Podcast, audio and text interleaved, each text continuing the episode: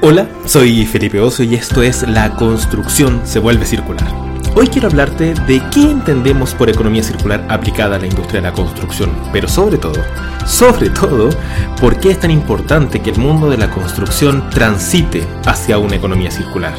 Así que sin más, aquí vamos.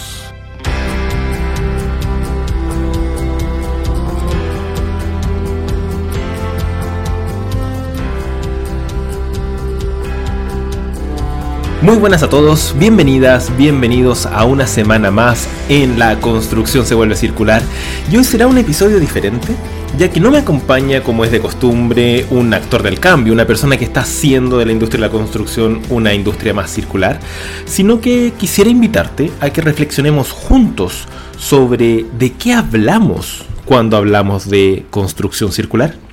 Y para ello, me gustaría comenzar hablando de por qué es importante. El reciente Circularity Gap Report del 2021, eh, publicado en enero de este año, nos muestra que el mundo es solo un 8,6% circular. Eso significa que solo el 8,6% de los materiales que utilizamos se reintegran a la economía, lo que deja una enorme brecha de circularidad. Este reporte también nos mostró que la circularidad es una tendencia a la baja, ya que en el 2018 el mundo era un 9,1% circular.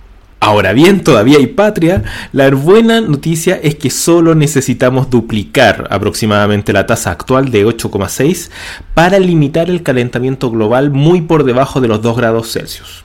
Es decir, es necesario duplicar la circularidad a un 17% para cumplir con nuestros objetivos climáticos. Para lograr tan ambiciosa meta, la industria de la construcción es fundamental. De hecho, el Circularity Gap Report 2021 muestra que duplicar la circularidad es posible si nos centramos en seis industrias claves. Construcción, transporte, alimentación, comunicación, moda y salud. Y de estas, sobre la construcción recae el 50% del potencial de duplicación de la circularidad mundial. ¿A qué se debe esto? Bueno, en palabras de la Fundación Ellen MacArthur, la industria de la construcción representa alrededor de un tercio del consumo mundial de materiales y la generación de residuos. Esto puede ser contrarrestado implementando nuevas técnicas de construcción que estén en línea con los principios de la economía circular, motivo por el cual la Fundación Ellen MacArthur también considera a la industria de la construcción como uno de los cinco sectores claves para una efectiva transición de la economía mundial a la circularidad. La pregunta que resulta ahora es, ¿pero cómo se aplican los principios de la economía circular a la construcción? Y una forma que me gusta mucho a mí de verlo es la propuesta por Jeroen Freiders del Centro Científico y Técnico para la Industria de la Construcción de Bélgica, que nos cuenta que hay que tener en consideración tres grandes ejes, tres grandes ejes para la aplicación de los principios de la circularidad a la industria de la construcción. Primero, el diseño y construcción circular, el segundo, la minería urbana y finalmente, modelos de negocio. Si bien vamos a ir profundizando en las próximas semanas sobre cada uno de estos puntos, me gustaría más o menos darte algunos detalles de en qué consisten. El primero, diseño y construcción de proyectos con atributos circulares o construcción circular, tiene relación con proyectos que son capaces de adaptarse a las necesidades, demandas y condiciones en constante cambio de los usuarios. La idea, como siempre, es extender al máximo la vida útil. De hecho, son proyectos que, que tienen la posibilidad de extender su vida útil mediante la fácil reparación y o sustitución de sus componentes debido a su capacidad de desmontaje, a la fácil valorización mediante la deconstrucción, y para ello se necesita una construcción por capas, privilegiar las conexiones mecánicas por sobre las químicas, y una serie de estrategias que vamos a ir conversando durante las próximas semanas. El segundo punto es la utilización de los materiales disponibles en los edificios existentes, conocido usualmente como urban mining o minería urbana, ¿no? Eh, una amiga, Emily Gobo, investigadora belga, tiene una frase que, que me encanta. Dice que el parque de edificios residenciales existentes representa el mayor activo financiero, físico y cultural del mundo industrializado. Este stock de edificios existentes también representa nuestro futuro stock de materiales a reutilizar o reciclar. Es decir, considera que la infraestructura existente es una cantera de materiales, que no es necesario utilizar, seguir utilizando materiales vírgenes si podemos deconstruir los edificios actuales y reutilizar y reciclar los elementos que salgan de ello.